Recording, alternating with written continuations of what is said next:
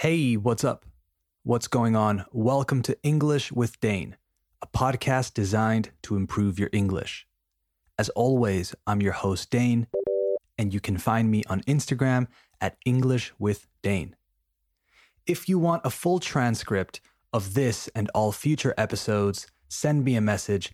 And if you don't use Instagram, send me an email at englishwithdane at gmail.com. Today's episode is all about strange news, which, as you know, means that I have compiled three weird news stories from around the world for us to discuss while learning some new vocabulary, phrasal verbs, expressions, or whatever pops up. So let's do this. You are listening to the 31st episode of season two of English with Dane. Hit it.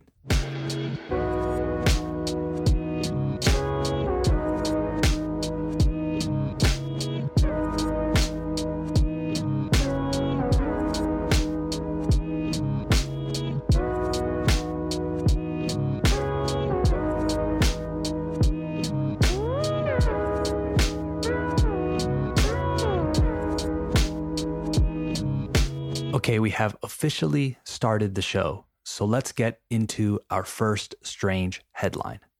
This one took place in South Korea, and the headline says Coronavirus Football FC Seoul apologizes for sex dolls in stands. Stands are where the crowd sits, gradas in Spanish. So let's keep going. It is a challenge for sports leagues across the world if play can only resume in empty stadiums, how can the atmosphere be improved?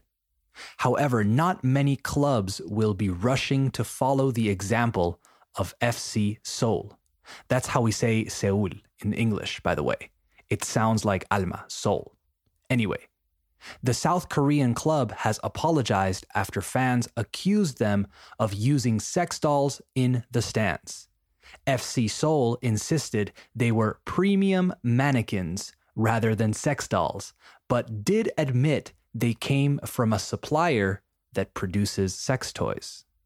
And some of the dolls were holding signs advertising X rated websites, despite pornography being banned in South Korea.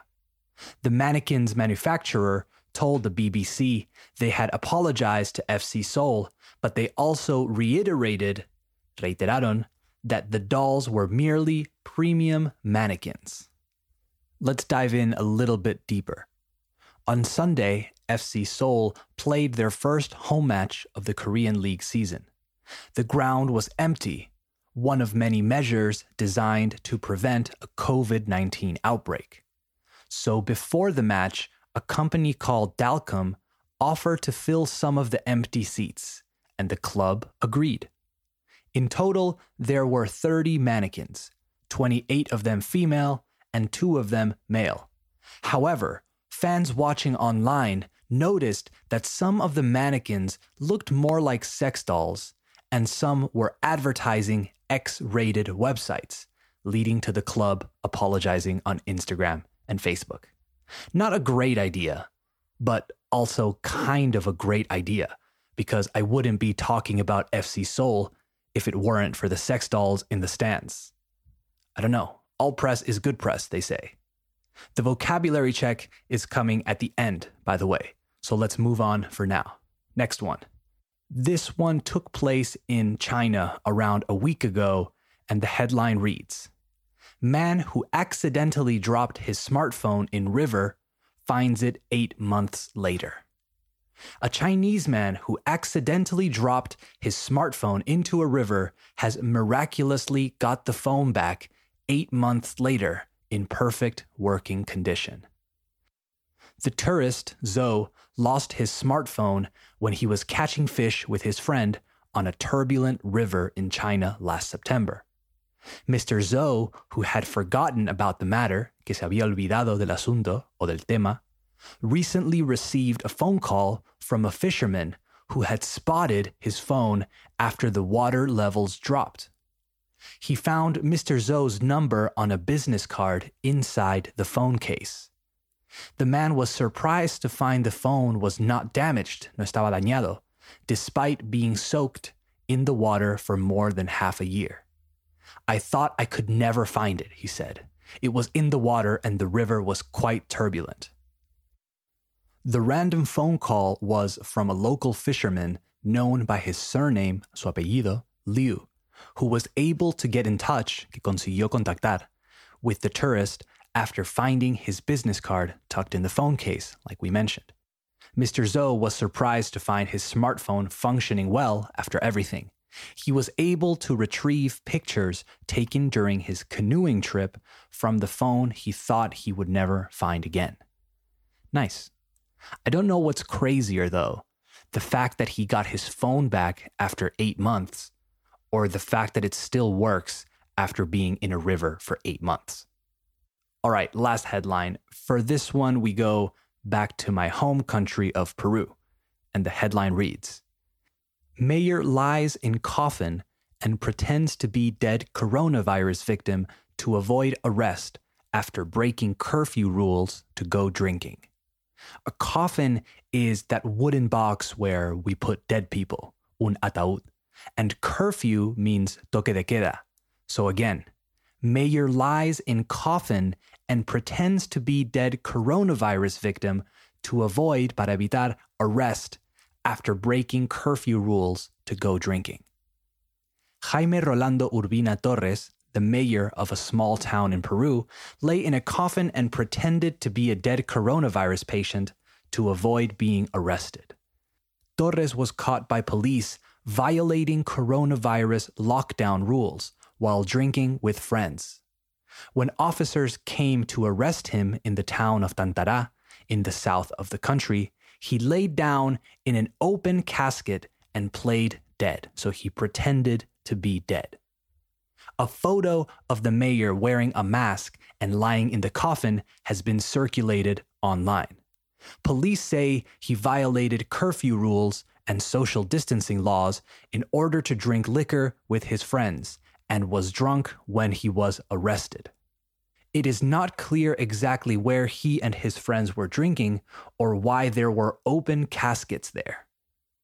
Torres has previously been accused by locals of failing to take the threat of the virus seriously and failing to implement safety precautions in the town. Locals say Torres has spent just eight days in the town since the start of the lockdown and has failed to put in place any local safety measures. Well, that sucks. For sure, grow up and be a responsible adult. But hey, we're not here to judge. We're here to talk about strange news stories. And this one is pretty strange. Okay, you know what time it is. Vocabulary check time.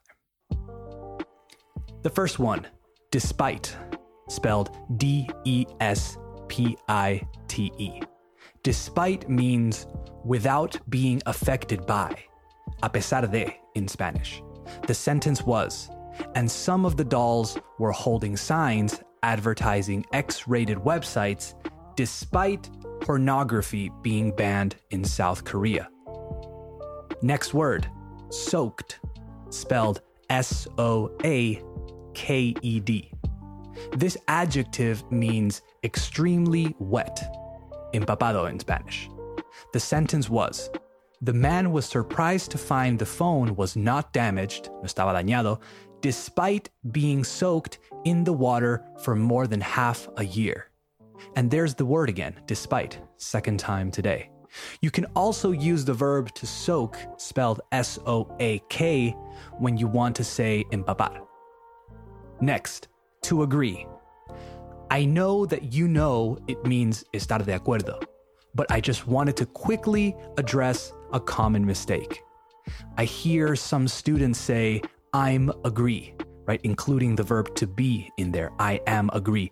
Don't say that. It's I agree. It's confusing because in Spanish we say estar de acuerdo. So your natural reaction is to say I am agree, but don't say it resist it, fight the temptation, and just say, I agree, or they agree, or whatever you need to say. In this case, the sentence was something, something, something, and the club agreed. Okay, one more. Tucked, spelled T U C K E D, never taked. The verb to tuck means to put in, usually referring to clothes. Tuck your shirt in, for example, métete la camisa. We use it with the preposition in or into, to tuck something into something. In this case, the word was tucked, though, so as an adjective. The sentence was Mr. Liu was able to get in touch with the tourist after finding his business card tucked in the phone case. All right, that's the end of the vocabulary check, which means it's also the end of this episode. I hope you enjoyed this edition of Strange News. I know a lot of you wanted me to do another one of these. Next episode comes out on Monday, so be ready. If you don't already, follow me on Instagram at English with Dane. Follow the show on Spotify, Apple Podcasts, or wherever you listen. And remember, the best way to support English with Dane is by sharing it with friends, family, neighbors, electricians, or whoever you think would enjoy it. All right, talk soon. Bye bye.